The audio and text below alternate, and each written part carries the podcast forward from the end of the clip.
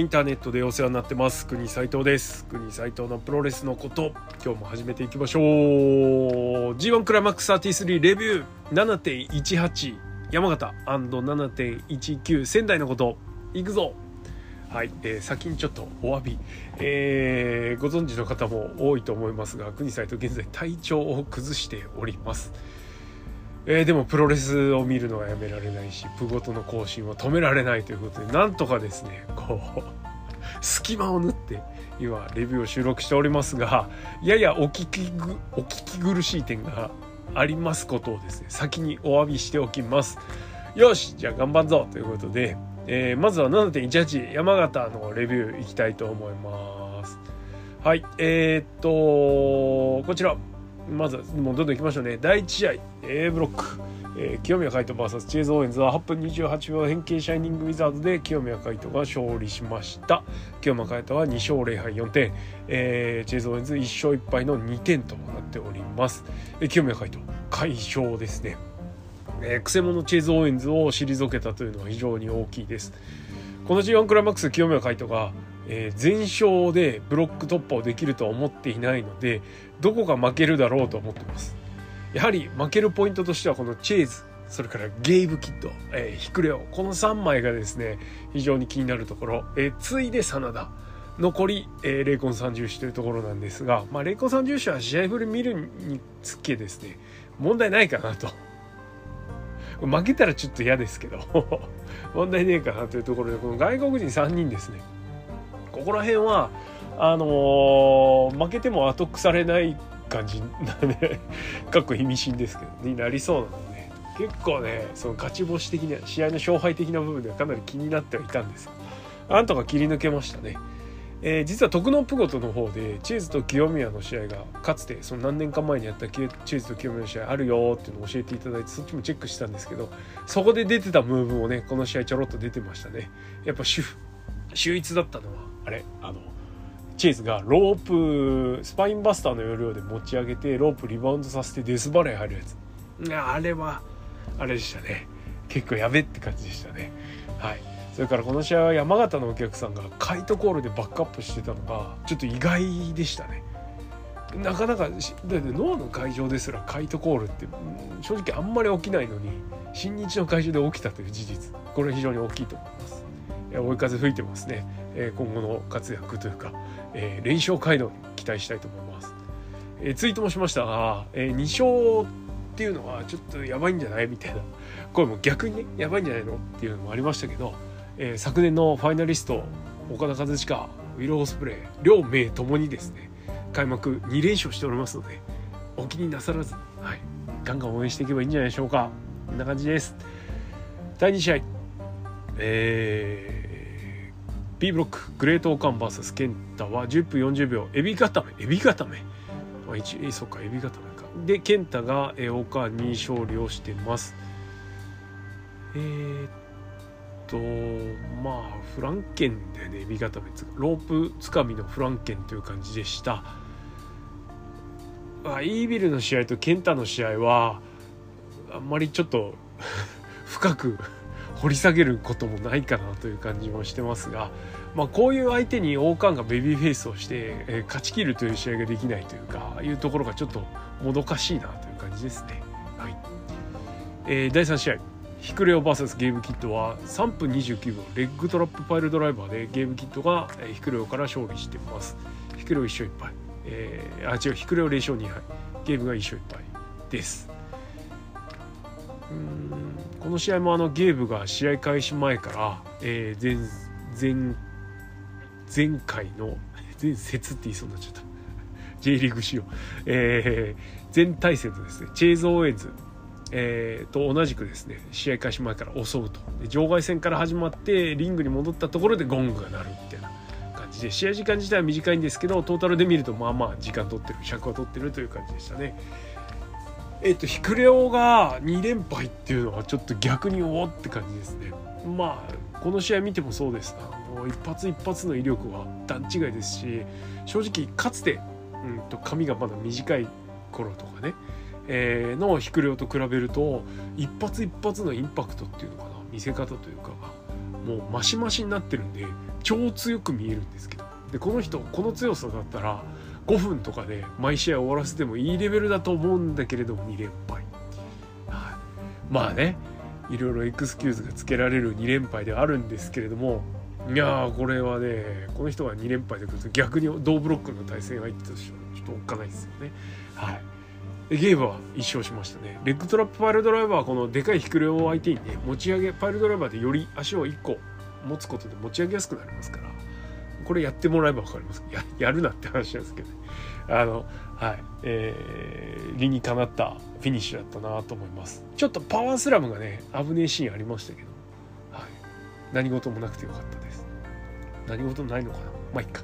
はい。第4試合です。B ブロック、えー、太一 VS タンガローは、えー、12分34秒太一式下道クラッチ。37なんだこれでえー、っと太一が勝利してます。太一が2勝、えー、タンガローは1勝1敗となっております、えー、太一式芸道クラッチ37ってなんだ？まああれですね。えっ、と真田あさ真田のおコーナーロールっぽいからか。はい。えー、クロール太一式芸道クラッチですね。はい。そんな感じかな。特になちょっとこの山形は語ることがないんだよな。あんまり面白くなくて。いや山形観戦行った人は申し訳ないんですけどね。ちょっと見どころが少ないというか。ちょっとやっぱロアの重たさは気になっちゃいますね。はい、えー、そんなロア相手に丸め込みで大中勝利という感じでした。はい。第5試合 A ブロック公式戦成田蓮 VS 辻太20分時間切れ引き分け。いやこれはね成田蓮に 2, 2分け。え海の辻と連戦で2分けです。これ最後に清宮戦っていうのはちょっとやっぱきな臭いですね。で辻太は清宮に負けて、えー、この試合引き分けで1敗1分けとなっております。あこの結果を見るとね、えーと、残す辻海のも引き分けなんかなっていう想像もでき容易にできてしまうというか、まあ、みんな結構してるなという感じです。描きとしてはね悪くないんでしょうけれども問題は試合内容ですよね。えっと、まあ、レンコン三重士の中では辻がやっぱちょっと頭一つ抜けてて、えー、海野が追走してて成田蓮はなんか今更迷ってるみたいなところが感じるというか、えー、試合途中でもなんか変妙な間があったりとか、えー、狙いどころが他の人と違うというところはなんとなく透けて見えるんですけどにしてもつくづく間が悪いなと。いろんな瞬間瞬間でね思うわけです、えー、その極みが試合終了間際でこれは両者と言えるのかもしれないですけど、えー、試合終了1分。残り時間1分みたいなところから辻が、えー、なだれ式狙うんですね。多分スパニッシュフライですかね。で、えー、成田が落とす。でも、えー、コーナー上で辻をスリーパーで捕まえるんですね。でさらにコーナーの上でコブラかけるんですよ。何やってんの？時間ないって言って。ただでさえなだれ式辻が狙った時点で時間ないのに何やっとんねんって話なんですけど、えー、謎のムーブが入りそして成田がここで謎ムーブ2つ入れでなんか狙うのかなと思ったらもうすさっさと行けばいいのにキョロキョロしてうおーって吠えてから、えー、まあ、ダイビングニードロップ狙いなのかな？弾頭台？狙うんですけどかわして、えー終わるみたいな感じでした。うん。まあもう皆まで言うますまい。頑張れと、はい。えー、まだまだシングル戦あと、え、5試合ありますからその中で仕上げていってもらうのも期待するのみですね。ちょっとしんどいなでもな。はい。あの成田はね後楽園で TV 選手権のトーナメントかな？で石井とやった時、まあ、相手が石井だからっていうのもありますけどすごいいい試合をしてしかも後楽園も成田ホールで包まれたっていうこともありましたからちょっともったいねえなと思います。なんで今更迷ってんだよとはい言いたいな。お次。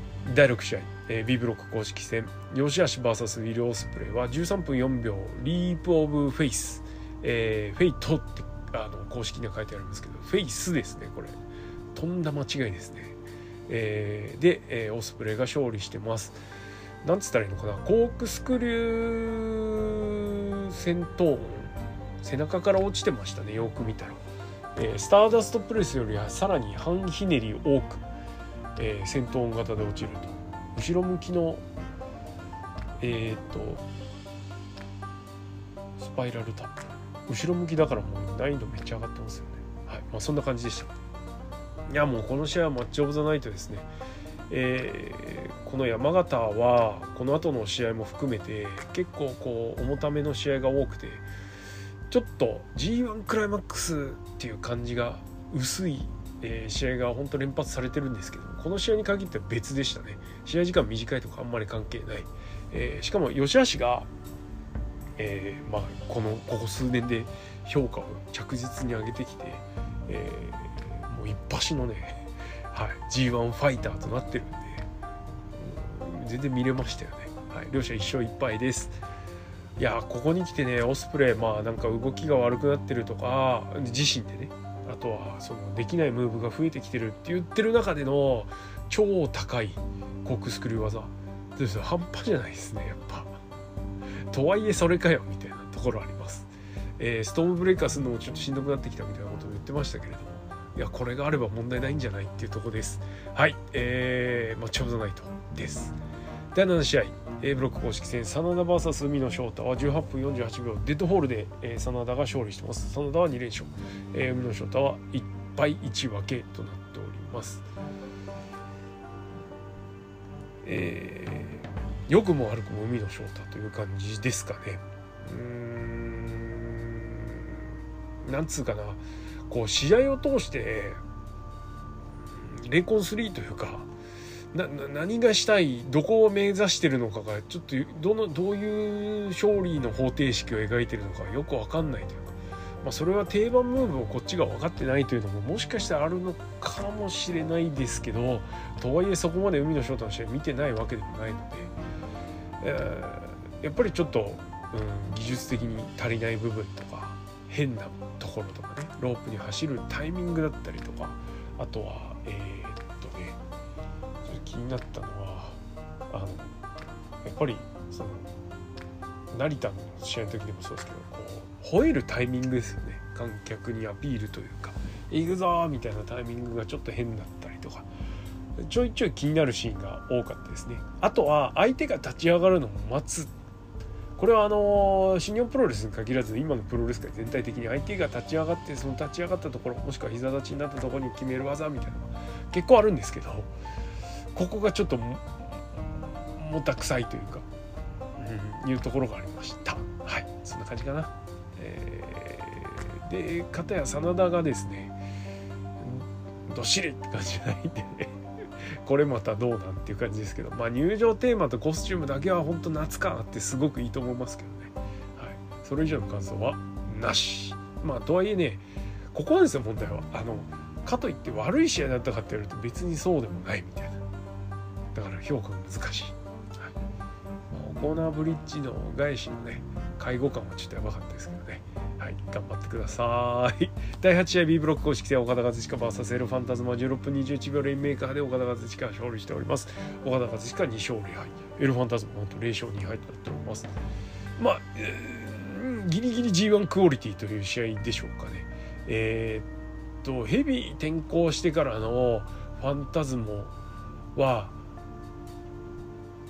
ちょっと、うーん、どうなんですかね。フィニッシュのもあの設置までの時間がかかるのとかも含めてちょっとなんだろう。うまくまだ言語化できてないんですけどもたつき感があるというかいうところがあって、えー、ただ一瞬の技の切れ味とか、えー、っていうところはすごいものがあるのでもっとスピード押しでいけるのにいかないのはなんでなんでしょう。はい。ちょっとねこれ山形大会ダメ出しばっかでね喋ってて嫌になってきちゃったんですけど。そういうとこばっか気になっちゃいましたね。はい。ポンポンポンって言ってもうちょっと短い時間でもいいからサクサクってやっちゃえばねもっと面白かったと思います。同じ設置でも同じ技設置でもと思いました。はい。そんな感じ。えー、この山形大会 G1 クライマックスって言われるとちょっと厳しいかなという試合でした。まあ巧妙を見出すならキヨピーが勝ったこと。ノアオタ全開こんな感じでございます。お次、えー、仙台大会のレビューも続けていっちゃいます。仙台。あこの仙台大会は良かったですね、はい、これぞ G1 クライマックスという感じです。第1 D ブロック公式戦。矢野徹 VS ザック・セーバージュニア。は5分37秒首固めで、えー、ザックが勝利してます、えー、矢野0勝2敗ザック2勝0敗という感じです、まあ、ある意味これも G1 クライマックスという感じですかね、えー、変わり種で、えー、遊んでくると、まあ、ザックはきっとこの矢野徹戦はものすごく楽しみなんでしょう、えー、藤田に自分のコスチューム着させて入場させたりとか、えー、矢野が中島リングに上げたりとかして、えー、ちょっと最初ちょっと面白かったですね。でリング外で2人もつれてですね。なぜかあのこの試合はゲームの試合はリングの2人が戻ってからゴングなのにこの試合だけは、えー、外に2人がいるのにゴングが鳴るってどういうこっちゃっていう感じなんですけど。この辺なこの辺統一感出してくれるだけでも全然違うんですけどね。はい。なぜかこうその辺はスルーされるしかもあのリング外でテーピング巻かれたテーピングのリング内に戻ってきてもそのまんま試合が続けられるこの辺どうなんですかね。ちょっとそういうのが気になる方が先立ってしまいますけどただその辺細かいこと気にしなければまあまあ楽しいっていう。複雑です。の次第2試合、えー、C ブロック公式戦マイキー・ニコルス VS デビッド・フィンレイです、えー、9分52秒。 Into Oblivion で、えー、フィンレイが勝利しております。フィンレイ2勝0敗、マイキー・ニコルス1勝1敗です。マイキーはヘナレとの試合で、えー、ちょっと、おこいつすげえぞと、NJPW ユニバースにも思わせたと思います。えー、フィンレイはね、もうご存知の通りです。まあ、つかフィンレイ率いるもバレットクラブウォードックス、いいっすね。あのー、コンセプトが統一されてるユニットは素晴らしい。これに尽きるかなという感じです。しかもおおむね試合もですね面白いというところがありますんで、まあ、荒々しいんで好みあるかもしれないですけどね。本当統一感って大事だなと思います、はい。えー、この試合は、えー、マイキー・ニコルス暴れ回るマイキー・ニコルスをデビッド・フィネが、えー、さらにああれあれ狂うあれあれ狂いファイトでですねねじ伏せるという感じでした。いや意外と好試合だったと思いますけどね、はい、よかったと思います。やマイキーをねこのランクで使わなきゃいけないっていうのがね逆に選手層の厚さというか改めて感じますよね。ビシビシと。はい。なかなか面白い試合でした。第3試合、えー、D ブロック公式戦ジェフ・コブ VS アレックス・コグリンは、えー、9分15秒ツアーオブジャイランでコブが、勝利してます。コブが2勝0敗アレックス・コグリン0勝2敗となっております、えー、コグリンはえー、パワーファイトもう見た目通りのね人造人間パワーファイトを持ち味にしてるんですけどいやあのー、まさか出ましたね。えー、ジェフコブをリフトアップするっていう。ちょっとしかもねでかいわけでもない。ねヒクレオぐらいでかかったりもっと筋骨隆々だったらあれなんですけどコブリの背格好でねいく筋肉はめちゃめちゃついてるけどコブ持ち上げられるんだっていうこの衝撃で2人ともあのパワーファイトを心情にしてるんで、えー、コブはそのパワーファイトに加えてドロップキックとかその場飛びムーンサルトでこう差し込んでいく感じで良かったですね。はい、まあこういう試合は大好きです。はい、あのなんだろうやってることの荒さとかはもう気になんないですね。荒くて OK みたいな感じ、えー、押村区はですねえっとコウゴリンのパワーファイトパワー殺法のうちに、えー、サイドスープレックスが入っちゃってるので、えー、コブがバムバムができなくなる。あの起き上がりこぼし式サイドスープレックス。これだけがねちょっとあれですけど。まあとはいえちょっとすごいっすね。 hoss fight ってやつ、はい、いいもん見させていただきました。大好きこういう試合第4試合 C ブロック公式戦エディ・キングストン VS キング・オブ・ダークネスイービルは15分15秒イービル。でキング・オブ・ダークネスイービルが勝利しております。2勝0敗イービル、えー、キンエディは1勝1敗となっております。えー、エディはイービルが相手ということでしっかりとですね対策というかこのこの試合のためのモードでちゃんと入ってくる、えー、T シャツ、えー、それから市内シンガポール警備に行ってね入ってくるという感じです。T シャツ着たまま試合するのも良かったし、えー、市内もですねしっかり試合の中で使ってました、えー、いつもでイービルはいつも通りハウス・オブ・トーチャー式の、えー、ディック・トゴ介入型の試合だったんですけれども。まああのー、面白いは面白くないとか、えー、いい悪いは別にしてですねこのイービルのこの戦いぶりと試合運びは、えー、完璧なのかなと。イービル尺イービル縮尺で見ると、えー、完璧な試合運びができていると、えー、ということはですね今年のイビル相当強えぞという感じです。この介入をお笑いモードに使うかやられモードに使うかそれとも勝ちモードに使うかっていうのが非常に大事になってくるんですが、まあ、まだね2試合しかしてないとはいえですねイービル仕上がってます。C ブロックですね。ちょっとイービルマジで来るかもしれない。はい。そんな予感ビンビン感じさせる感じです。まあフィニッシュはね、死の子の言うもんでもありますまいと。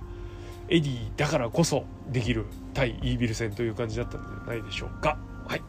お次第5試合 D ブロック公式戦棚橋宏 VS シェイ・ヘイストは12分4秒ハイフライフローで棚橋弘至が勝利。えー、棚橋1勝1敗、えー、シェインも1勝1敗となっております。いやちょっとシェインのポテンシャル出ましたね。さすが棚橋宏と言っていいんでしょうかね、えー、この試合棚橋宏はこの G1 クライマックスでねちょっとあの新しい棚橋宏を模索するみたいなことも言ってましたけども、えー、むしろこの試合に関しては今までの棚橋宏で勝負してきたという感じ、えー、シェインはその棚橋宏相手に自分のポテンシャルというか持ち技をいかんなく発揮してですねシェインやっぱすごいねと思わせる試合ができたんじゃないでしょうか。えー、試合後のインタビューヘイス・シェインがですねあのめちゃめちゃあの棚橋のスリーブ煽りをしてたりとかあと「お前この一生大したことないけどな」みたいな覚えとけよみたいなこと言っててちょっと面白かったです。必見なんで見てください。いや最後ねハイフライフローで勝利ですよ。どうすんでしょう棚橋。新モードの棚橋のまま押し切るのか。それともこの試合だけ旧モードで取り戻したのか。どうでしょうね。立ち戻るのかどうなのかというとこです。はい。まあ相手によってね使い分けっていうのも棚橋はできるんでしょうからこの後の試合もどのモードで来るか棚橋がどのモードかっていうのは一つ見どころになってくるのかなと思いました。えー、お次、えー、C ブロック公式戦高木慎吾 VS ヘナーレは19分38秒ストリート・オブ・レイジでヘナーレが勝利しております。ヘナレ1勝1敗、えー、高木慎吾なんと2連敗。となっております、えー、マッチオブザナイトというか、えー、G1 クライマックスベストバウトと言っても過言ではない、えー、まあ間違いなくトップにですね今のところ第1位に君臨する試合なのかなというふうに思います。ヘナレは、えー、違う。ヘナレは初戦のマイキー・ニコルス戦のフィニッシュでちょっとですね ぼっち式ぼっち式エメラルドフロージョン食らっちゃったんで首相当痛めてたっぽいですね。えテーピングをしてました。いやこの試合にね出れたこと自体もすごいしあの首痛めた後に高木戦っていうのも相当しんどかったと思うんですけどテーピングしてたし途中痛がってたけど結局ねあんま気にしないでいいぐらいすごかったよね。ヘナレ本当に素晴らしかったです、えー、鷹木信悟とは KOPW でも試合をしてたんですがその時よりも全然いい試合、はい、素晴らしかったと思います。変則ルールじゃなくてもう真っ向勝負でやった方がやっぱいいですね、えー、鷹木も真っ向勝負で応じてたし、えー、 no excuse で鷹木が負けたというところがでかいかなと思います。まあ言い訳ポイントとしてはストリート・オブ・レイジ2回食らったっていうところがあるかな。ヘナルのフィニッシュね。とはいですよ素晴らしかったですね。えっ、ー、と前回のヘナレの試合で、えー、ヘッドバットであのマイキーが頭かち割ったりしてちょっと海外の、えー、なんつってごちゃんみたいなところレディットってとこではヘッドバット論争が起きてましてあのいいんかああいうヘッドバットはいいのかみたいな生ヘッドバットはいいのかみたいな話になってたんですけどこの試合のヘッドバットは良きヘッドバットでしたね。はい問題ないプロフェッショナルヘッドバットえー、PHB ですねが出てましたんでよかったと思います、えー、その上でこれだけの激戦をやったということは素晴らしいんじゃないでしょうか。めちゃめちゃ面白かったです。興奮したな。えっ、ー、と国際とあのー、アロン・ヘナーレというかアロン・ヘンリーというか ヘナーレというかですね彼に関してはちょっといろいろありましてまあとにかくあのひいき目なしでは見られないですね。なのでまっとうなレビューはできないんですけれどとにかく勝ってほしかったし勝ちどころはこの日だったというところもあってでさらに試合がこんだけいい試合をしたということでもう喜びもひとしおでございます。本当よかったな。マジで、はい、嬉しい限りです。やっぱね好きな選手がねいい試合をして勝つっていうのは気気持ちいいものですね。はい。いやすごい試合でした。G1 クライマックスクオリティ。第7試合 D ブロック公式戦後藤弘樹 VS 内藤哲也。は17分40秒デスティーノで内藤哲也が勝利しました。えー、まあ内藤と後藤のいつも通りの試合なんですが後藤は最近の活躍ぶりによってこの内藤戦の期待値が高まる。さらに去年この内藤にこの同じ会場で勝ってるということもあって、えー、後藤のオッズというか、えー、が高まってたのかなというふうには思いました、えー、ただまあシステム適用といいますかね。負けちゃいましたけどね。ここは残念でしたが、はい、結果だけで語るもんじゃないかなというところで。あの内藤じゃねえや。後藤がまだまだ IWGP コンテンダーであるということも証明できたのであとは使われ方と本人次第みたいなところあるんじゃないでしょうかね。はい、片や内藤なんですけどまあこの G1 クライマックス優勝候補の人一角です、えー、ではあるんですがちょっと気になるのはやっぱコンディションあんまりよろしくなくねえすか？というところですね。はい。えー、そこがいつ気になります。また尻上がりに上げてくるのか、どうなのか、え、その辺はちょっと見守っていきたいと思います。え、メインイベントです。第8位、C ブロック公式戦、石井智弘 VS タマトンガは、えー、15分38秒 DSD、ダブルアームパールドライバーで、えー、タマトンガが石井智弘に勝利してます。玉一勝1敗、えー、石井は0勝2敗、2連敗となってます。C ブロック、石井と高木が2連敗です。いや、まあ、それはともかく、えー、まずこの試合ですね、えー、激戦でした素晴らしかったと思います、えー、タマトンガは本当にね、あの外国人ベビーフェイス、えー、国産国産、え、上容疑性ベビーフェイス外国人ベビーフェイスとして大成しましたね。まずかっこいい。えー、ついで試合運びも素晴らしい、えー、新日本流の、えーハードヒットで激しいファイトスタイルもできるしそれに加えてタマトンガ独自のですね躍動感のある試合伸びやかな試合っていうのもしてるので非常に面白いと思います。石井ともしっかり噛み合ってたしカウンター合戦はガンスタンもあるんでねえー、非常に良かったです、えー、試合はガンスタンじゃなくて DSD で終わったっていうところもポイントでしょうかね。やっぱこの DSD っていうのは球の中ではすごく大きな技になってるようです。えー、いやかっこいいな球な。はい。でまあ長きにわたり苦労していた方たちが、えー、苦労していた外国人選手はこういう報われる、えー、場を与えられる G1 クライマックスのメインイベントですよ。ね、棚橋に勝ったりとか去年は、えー、準決勝まで行ったりとかいろいろありますけどやっぱねメインイベントで勝利してマイクにいるっていうのはねやっぱ大事ですよね。特に G1 クライマックス。はい、あの玉が得てきた得た成果とはい。あの積み重ねてきた努力をですね、はい、改めて感じた試合でした。はい。な感じです、えー、仙台大会非常に面白かったですね。これぞ G1 クライマックスクオリティという試合だったと思います。はい。ということで一気にね駆け抜けてきました、えー、前回ちょっとご紹介しきれなかったんですけども、えー、G1 クライマックスに至関してはですね、えー、国沢バーレスリング国沢バーという形で、えー試合のレーティングをしております。えー、試合のなんだろうな国サイトがどんだけ楽しめたかの、えー、がいわゆるあの5スターレーティングで、えー、してると思っていただければと思います。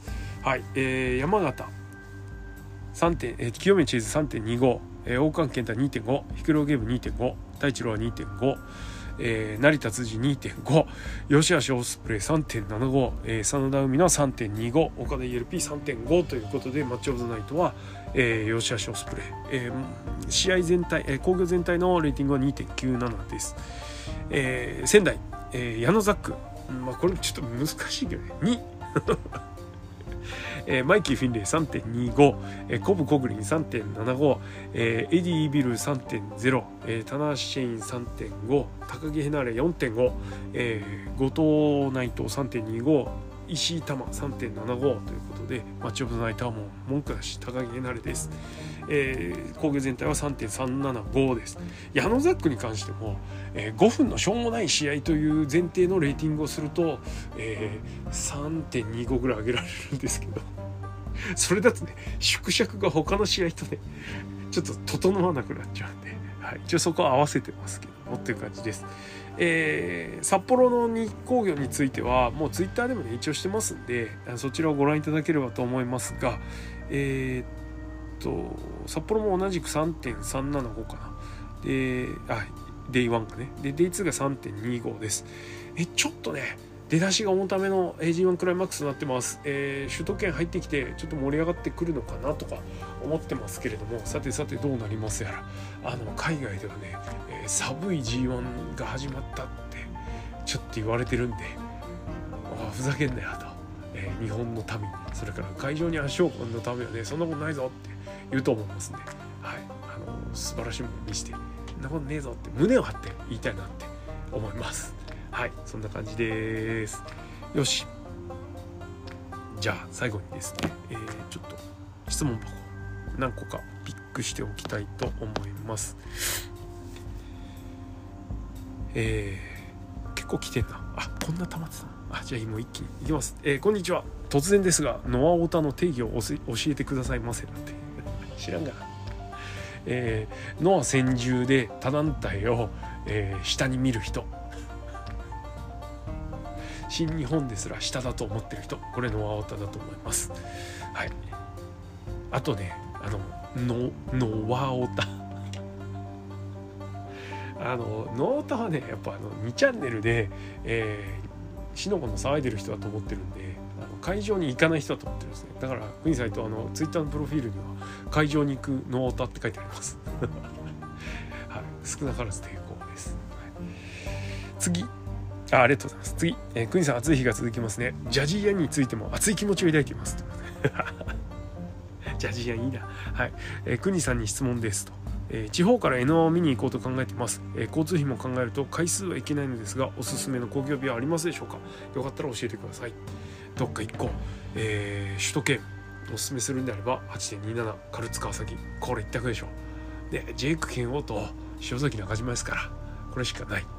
他どっか1個だったら後、えー、楽園の Day38.11 かな、えー、塩崎号ドクトル・ワグナージュニアがある後楽園をお勧めしておきます。ありがとうございます。お次インターネットでお世話になっております。おかきんと矢野のことで質問です。質問されても困るんだな。ちょっと待って。ちょっと待って。喉が渇いてきた。はい失礼しました。えー、2人とも6月1日に契約解除が発表されお課金は Twitter のアカウントも削除となってました。しかしあのアカウントは残っており7月1日にいいね欄が更新されてました。プロレスに関係ないつぶやきでしたが。えまだ矢野には復帰の可能性ありそうでしょうかって、えー、分かんないです。本当ね質問いただいて申し訳ないですけど分からん。分からんです。何度も言いますが国際とお課金と矢野に関しては、えー、ノアで復帰できる日を待ち望んでおります。無理かもしれないけど。はい。以上。ありがとうございました、えー、次。ネトセは 縮めてきた。最近は清宮海斗選手がお気に入りとのことですが国さんの心を奪ったレスラートップ3を教えてください。とこういうの聞かれると本当困るんだよね。その時々によって違うから。これそうでしょ。だって。あの俺一人の選手をねずっと長らく継続的に変わらぬ応援をし続けられる人って本当すごいなと思って、うん、こうその時々でモメンタムをつかむ選手とかはいますけどずっと続くってことなかなかないんですよね。まあ、唯一いるとすればずっと続いてんのが田中将人と杉浦隆この2名はずっと続いてますね。まあ、あと柴田はほらなくなる そういうこと言ってはいけない。とかね。まあいろいろあるんであれですけど。まあ2大巨頭はこの2人ですね。3人って言われると3人目どうしようって感じです、まあ、あとはさ2017年の柴田勝頼とか、えー、2020年の塩崎豪とか。そういう時々によってモメンタムあるじゃないですか。やっぱオールタイムベスト3は難しいな。そうするとさプロレス観戦復帰より前も含めなきゃいけないじゃん。ねそのガキの頃も。そうするとねむずいよね はい。とりあえずとりあえず3人目は宿題にさせといてください。はいありがとうございます。お次インターネット主に Spotify でお世話になっております、えー、勝彦も慶応も清宮も暑い夏いかがお過ごしでしょうかと体調崩しておりますえここ10年ぐらいアベンジャーズという単語が形容詞として使われる機会をちらほら目や耳にします。〇〇界のアベンジャーズのように特定のジャンルのトップ同士が組んだ夢のチームみたいなニュアンスのようですと。まあジャスティスリーグを DC コミックスのアベンジャーズとか言っちゃうのはさすがにちょっとあれですが。やだ。本当に。分かりやすいけどさ。待てよ。なるよね。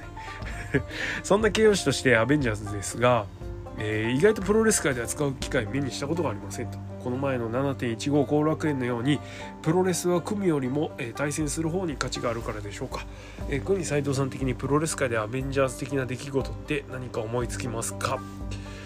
ちょっとねこれちゃんと調べてなくて申し訳ないんですけど、えー、ユニット構成で J. ホワイトを前にですね、えー、IWGP チャンピオンだった時かな？J が。